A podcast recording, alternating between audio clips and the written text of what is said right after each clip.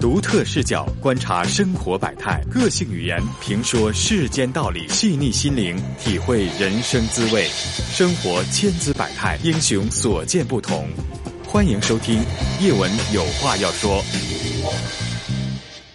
各位好，朋友们，咱们的叶文有话要说节目准时开始了。我呢就是主持人叶文。接下来的时间和往天一样，朋友们，让我们开始吧。让我们敞开心扉啊，我们说一说最近困扰你心灵的事情。嗯，我们编辑告诉我说，赶紧接电话。好的，我们现在赶紧接通四线一位女士的电话。你好，四线的女士。喂，叶文老师，你好。嗯，你好。呃，我有点激动，因为我和我爸妈都特别喜欢你。谢谢。嗯，然后那个，我想问一下我和我男朋友之间的一些事儿。嗯。想问一下您的意见，还有大家的意见。好。就是对，嗯。嗯。哦，我我先来介绍一下我的基本情况，是吧？嗯。啊，就我今年二十六周岁，然后我男朋友三十周岁，我们两个都是那个博士在读。嗯。呃，然后。呃，如果说抛开我接下来要说的话的话，他本人是一个，呃，无论从外形还有到个人能力都是非常出色的一个人。嗯。呃，但是我们两个相处了也快三年了，但是有一些问题，其实我一直都是不知道是我个人的想法不正确，还是说他确实存在隐患。嗯。第一点就是他家庭的问题，就是他是单亲家庭。呃，然后他的父母从小也没有陪伴他，他都是跟着长辈长大的。嗯，然后他母亲就从小就离开他出去工作了，他父亲就是，呃，没有管过他，然后游手好闲，不务正业。嗯，呃，但这些也是他跟我说，他很少会跟我提他的家庭，都是一些他的只言片语中我提取出来的信息。啊，然后就是我后来再跟他提的时候，就开始逃避我的问题，他不跟我说这个问题了。因为他觉得是他的一个痛点，他不想再提这件事儿，啊，然后在我，然后我就翻他手机，他这一点不太好啊。但是因为我没有办法，然后我就发现了一些问题。就首先就是有一条短信，呃，写的就是说让他先不要回家，因为他爸爸又回来要钱，开始闹了，啊。然后谁给？呃，等等，这是谁给他发的短信？啊，是他姥姥给他发的。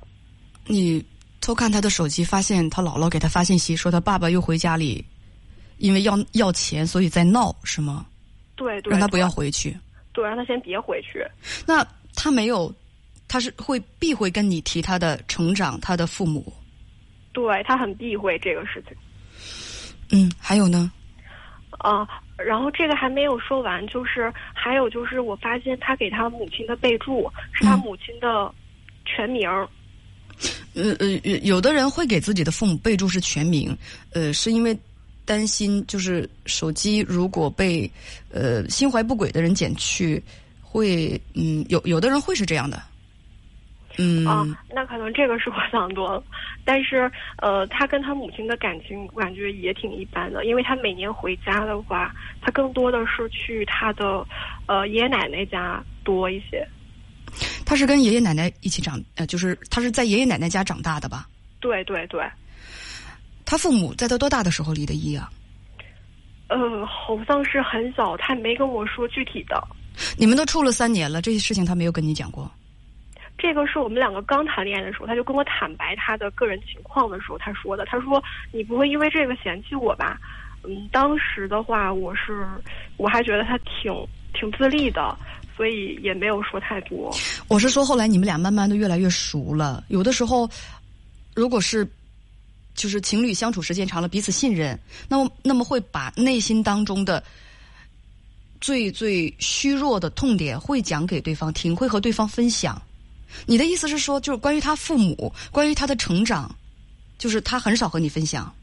对对，他从来都不提，避讳提这个东西。对我甚至有一次我主动提了，我说，呃，他对他就是很憎恨他父亲。我曾经提过，我说那个，那我们也是要以后也要赡养他呀，怎么怎么样的？他就开始沉默了，他整个脸色都变了，然后他就，就是就是那样子的。然后后来我再也没有提过这件事情了。还有什么？呃，他家庭的话，大概就到此。结束了。然后第二个问题，就是我觉得他这个人的性格有一点问题，就是他，嗯，他对我一直都挺好的，然后他会给我买很多比较贵的礼物，但是他每次买完之后，他都会跟我说，问我说我对你好不好呀？就问很多遍这个问题。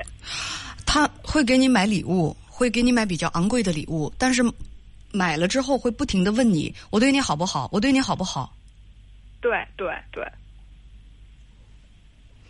然后他还会有一点点的暴力倾向，就是呃，文姐，您知道，就是情侣之间都会打闹吧？就你拍我一下，然后我拍你一下，也不会很真的去，真的是拍他。嗯。然后我甚至最开始的时候就拍了他一下，就女孩子之间也会拍一拍嘛。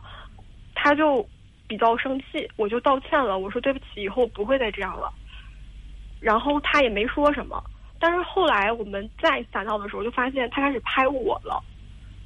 啊，然后他手劲儿比我大很多，然后这件事情就开始愈演愈烈，他就开始掐我，啊，甚至开始咬我之类的，有这样的行为出现。咬你，这个还是在跟你闹着玩吗？对，他说的是在跟我闹着玩，他说他学我，说我以前拍过他，所以他都学会了。就是我跟他聊这个话题的时候，就开始呃扯皮，就是他无法跟我。正常去聊这个话题，他不想跟我聊这个。会咬疼吗？他他前一段时间隔着衣服打闹的时候，把我的手臂就已经咬淤青了，大概一周才消下去。然后我在家的时候，我就呃没有穿过短袖的衣服，我没有跟我父母说这件事情。他咬过你几次？呃，这样的话，这么严重的应该是两次。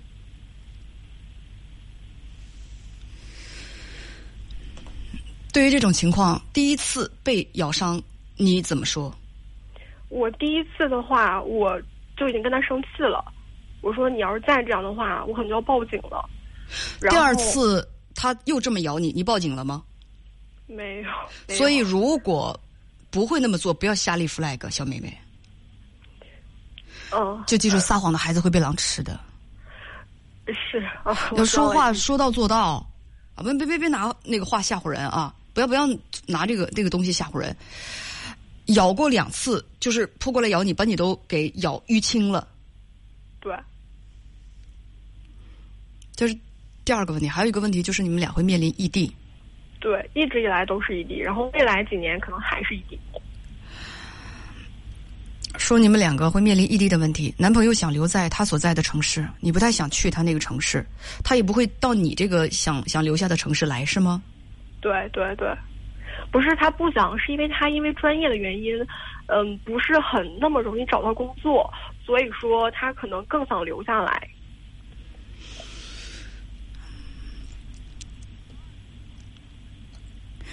对这个问题，那你们最后得出结论了吗？怎么商量的？嗯，就是可能我发现我们之间还存在一个很大的问题，就是很少会进行深度沟通。我刚才说的那个问题，你没有回答我。就你们俩异地这个问题，最后有结果吗？谈出结果了吗？没有。就他可能会觉得我会为了他回来吧。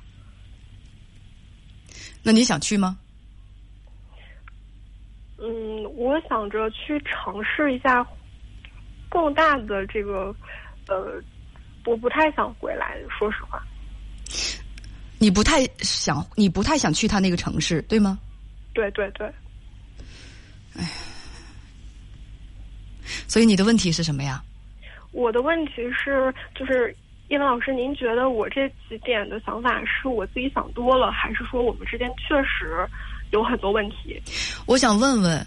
现在我这个这个直播间里头啊，有这个将近一万位朋友。我想问一下大家，就是如果是我们自己的小妹或者我们自己的这个宝贝姑姑娘，出了一个男朋友，曾经两次被男朋友把身上给咬青了，你会不会同意他们继续处？大家如果同意的话，你就打一个呃，打一个一；不同意的话，你就打一个二。啊，行了，大家愿意打什么打什么，就把你的意思表达明白就可以了。呃，不不用打一或者是打二了。呃，嗯，你知道我现在我这公屏上都在说什么吗？啊，我想知道一下大家的想法。大家纷纷的说不同意。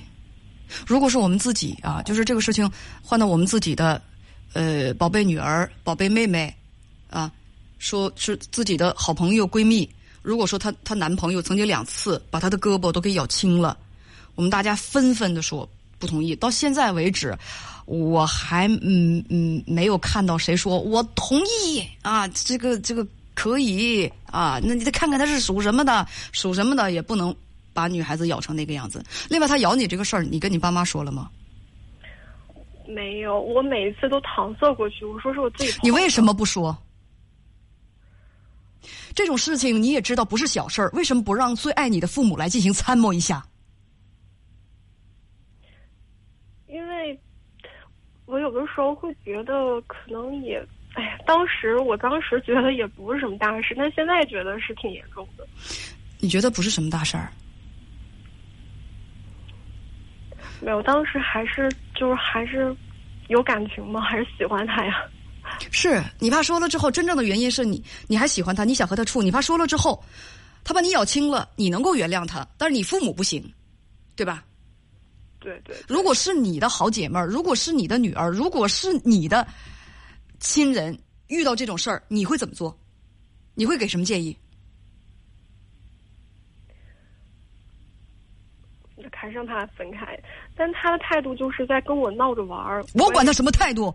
被咬的是你，对吧？你要管他什么态度吗？他是咬人的，是不是被咬的是你啊？你管他是怎么说，拿什么借口来伤害你？我们要管这个吗？他是施暴者，他当然有理由啦。我们在意的是他多大人？他三十岁的人闹着玩下死手，能把女朋友胳膊都给咬青了。那他不闹着玩的时候会怎么样？一个这个事情一定要跟爸爸妈妈讲，对不对？你答应我好吗？嗯，其实我觉得我妈她应该已经猜到了，她觉得我不可能把自己磕成那样。你看来得多轻啊，咬的得有多严重啊？为什么就不说实话呢？你们这样的，我我可能关注的重点不是说他的这个行为，我的比较纠结的点是他的家庭的这个风险比较大吧。他这几个，你跟我说的这几个点，哪个不是致命的？对于他的家庭，你父母知道全貌吗？嗯。就是我爸妈当时就是很尊重我的想法，因为他本人别跟我说这个。我问的问题是直面我的问题，小妹妹，你爸妈知道他的家庭情况吗？知道，知道。就像就像你刚才跟我说的，他父母离异，他母亲基本上不管他，他父亲也基本上不管他，他他父亲是个无赖，就是会回来要钱，然后又作又闹。他母亲也到异地打工，也不怎么管他，是不是？父亲不务正业，他跟爷爷奶奶长大。他必会谈自己的家里人，而且对父母、对对对母亲，可能平时也不会和你提及。对父亲充满了怨憎、怨气和憎恨，这些你父母都知道吗？这个会带来什么？这种原生家庭会带来什么样的影响？你跟你父母全都分析过吗？他们都知道，像你刚才跟我说的那样，像我像你你你了解了解了解的那样。就是你所有你了解的全貌，你全都跟你父母讲过。我最开始的时候就你有没有这样全面的、详细的跟你的父母讲过？没有这么全面，但是我猜就是他都是知道。你有没有跟你父母讲过你在他手机上看到的那些东西？但是咱们前提说一下，偷翻人家手机是不好的。嗯嗯，对对对，我也跟他道歉。没有，我没有跟他说这件事。我是这个事情，你跟你父母讲过没有？嗯。因为我有没有直接回答我？没有，没有，没有。干嘛不说？小姑娘，你知不知道？我告诉你啊，你跟你男朋友现在都是博士生，将来你们会有一份非常你珍惜而体面的工作。有一天，他这个父亲很有可能因为呢，觉得你们给他的生活费不够，或者对儿子儿媳妇有不满，我就到你体面的工作单位门口，我给你贴点小字报，或者我就打滚哭闹，一大帮人围上来说我儿子儿媳妇不孝顺呐。他们他们都不花钱养我呀！你看他们披着一身皮，人模狗样的，他们一点都不孝顺老人，他们虐待我呀！你想过这个吗？你想过这个吗？嗯，我现在在想这个问题。你为什么不直接回答我说没想过？你躲什么呀，孩子？逃避不是办法。你给我打电话不就是想直接面对一些问题吗？你逃什么？什么就直接回答我？别跟我说你现在。在不在？现在在不在想？我问你，过去你一直以来你想没想过？你直接回答我，你没想过，对不对？咱不说别的，是不是没想过？直接回答我的问题。是的。那好，那你现在想，你觉得那一幕有没有可能发生？嗯，我是这么想的，叶文老师。你回直接回答我，你觉得那一幕有没有可能发生？你这个孩子，你怎么不直接回答我的问题呢？一定会发生的。你都不是有没有可能发生？你觉得是一定会发生的？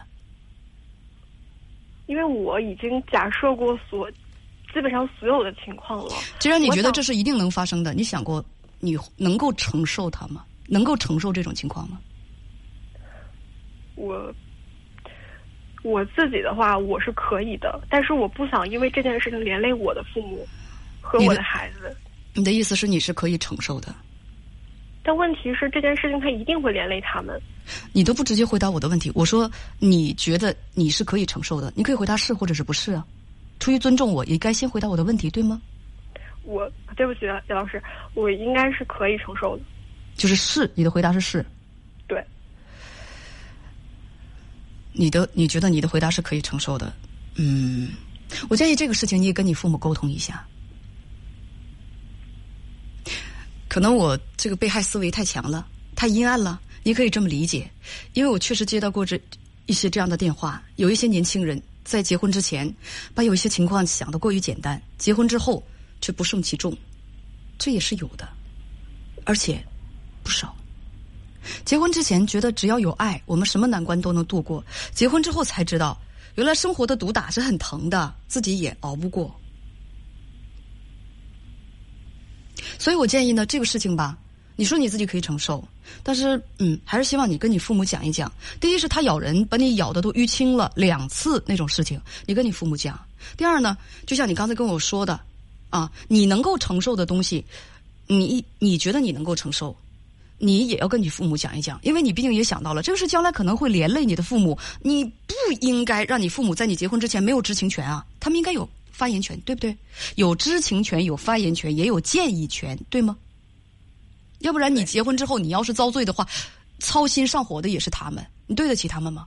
是不是？嗯，我是不是？是的，是的，叶文老师。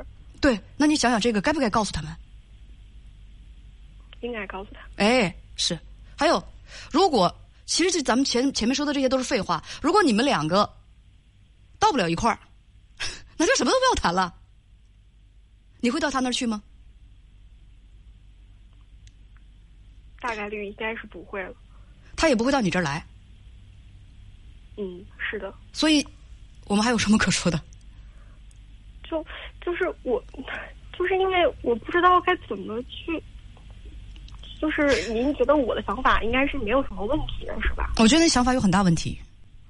你没有把最根本的问题搞清楚，就是你们两个有没有可能在一起？咱们就先不说主观上能不能有可能在一起，客观上你们俩都到不了一块儿，你们怎么在一起？咱们说的是在一起，你们俩都没法在一起，这咋处？对不对？没有这个前提，你们你们怎么处？这这我不是我负责帮大家分析，对不对？他也不能到你这儿来，你也不能到他那儿去，你们俩干嘛牛郎织女啊？牛郎织女其实。如果可以的话，他们俩也不想隔着一条银河。谁愿意总是两地分居呢？嗯，我大概明白了。为何会所问非所答？用你那聪明的脑袋帮我分析一下。因为其实我大概已经想好了，我你我说的是你为何会所问非所答？就是我问的问题，你为什么？几个问题都不直接回答我，你为什么会躲我的问题？不不回直接回答我的问题，而急于去解释。你有没有想过这是为什么？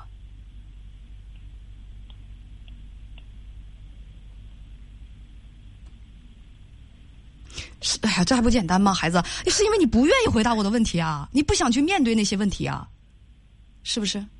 嗯，是的。但是那这些问题躲得了吗？逃得了吗？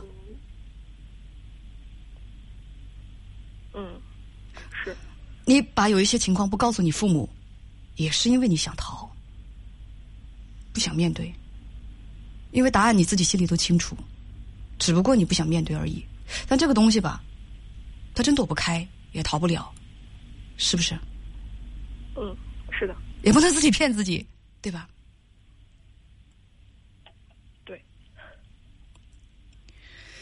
有事儿吧，多跟你爸妈商量商量。你知道，在这个世界上，无条件的爱你的只有他们。你什么时候见到爱孩子的父母？无条件的爱孩子的父母，给孩子买了一件特别特别好的东西，孩子非常喜欢。然后父母不停的问孩子：“我对你好不好？我对你好不好？我对你好不好？”他不会那么问的，因为父母爱孩子是本能。只有对你有所求，他给你买了好东西，他希望换回一般大的，他才会不停的提醒你：“我对你好，所以你一定要对我好。”你懂吗？嗯，我懂了。谢谢你。谢谢姚老师，再见。欢迎继续收听《叶文有话要说》，精彩正在继续。有些朋友啊，不要拿人家的这个学历去说事儿啊。每个人人各走一经，而且术业有专攻。呃，这个学历并不代表一切，智商和情商也不能够完全划等号。而且他只是个二十六岁的孩子啊，所以有的人何必那么刻薄？什么叫做学都白上了？什么叫做学都摆上了？人人人这个这个领域不一样啊，在他的专业领域，我相信他一定是一个特别优秀的孩子。但是你凭什么要求？就是说，只要是人家读了博士，你你所有的东西啊，全得是一树花开，所有的花全都得开，这个要求太刻薄了，是吧？而且就是她的她男朋友那个男孩我也觉得很有可能那个男孩在自己的学习的专业领域，他很可能也是一枝独秀、非常优秀的一个专业人才。但是你要求，就是说，他他在专业上特别好，你所有的一切的其他方面啊，这就也一一样优秀。你那么要求过你自己吗？那么说话的朋友们，你那么要求过你自己吗？你这么要求人家孩子们？零四五幺八二八九八八零零。人性当中啊，有一个就挺丑的东西，就是什么呢？我对别人，我站在道德的制高点上，刻薄苛刻的去要求，然后至于我自己什么样，我从来都不会去看一看自己，不要那样子，不好，难看啊！指责，其实这个姑娘她拜托我帮她分析现在的这个情况，其实她心里明镜似的，只不过谁傻呀？怎么着？她只不过有些东西她不想面对，为什么？因为他无法像我们一样冷静和客观的去分析这个事情，人家两个人处了有将近三年，能没有感情吗？一张桌子你用了三年还会有感情，一个包你用了三年你还舍不得扔呢？他是什么？比较的主观，他沉浸在感情当中。正因为他知道自己无法客观，他才来找我。谁书百念了，是吧？有些人不要那样，就显得你格局很小啊！咱们把格局放大一点，你指责人家干嘛？是不是？零四五幺八二八九八八零零八二八九八八零零，亲戚一笑说：“会咬人的恋人可不可取啊？谁说不是呢？啊，你不不要有，呃，两个人在一块儿啊，小年轻的小弟弟小妹妹，你们闹着玩也好，你们怎样也好，你不要跟人不要动手啊！你不要动手，那个人姑娘都给咬青了，你给人咬的连自人父母都看不过眼，都能看出来你这这是这这是什么？那是暴力行为。”这这这个是暴力行为啊！你不不要不要这样子这样子，你而且把人咬的挺疼的，那是干什么呀？那足以让女孩子害怕了。你能不让人家多想吗？那我们旁边听着，我刚才问大家，我说如果这是我们的我们的这个这个宝贝妹妹、宝贝闺女啊、宝贝闺蜜，是吧？宝贝这个好朋友、宝贝呃呃别的就没宝贝了啊，你能干吗？是不是？是不是？所以说很多的很多的朋友，那刷刷的，一旦有代入感了，代入我我的宝贝女儿，我的宝贝妹妹，那不行，那绝对不行。所以我们大家啊，我们要有这种，这要求有点高了啊，共情能力。你站在当事人那儿，你想一想感受。不要站在不要就是说站在道德制高点上。所以说大家吧，这个站位啊，这个这个站位是很重要的。你站在当事人的角度去考虑考虑问题。有的人说，那你不站在男孩的角度，我站在男孩的角度，难道我就认为他该咬人吗？他就该那个什么吗？就该那么做吗？对不对？他的原生家庭就对他没有影响吗？男孩一定是个优秀的好男孩。我说刚才说了，在专业领域一定没有问题。但是你要说他那种原生家庭对他没有影响，我是不相信的。你要告诉我说他咬人就是闹着玩，咬人没毛病，我也不赞成的。有的朋友问啊，说说那女的打男的就对吗？那当然也不对了。谁说女的打男的就对啊？哎呀，我们看问题啊，就大家真的。客观一点，不要随意的给主持人扣帽子。你们明白我是什么意思的？我不会偏袒任何一方，我只是就大家站在，如果站在这个这个女孩的角度，你去想一想，她如果是你的亲近的人，你会不会同意？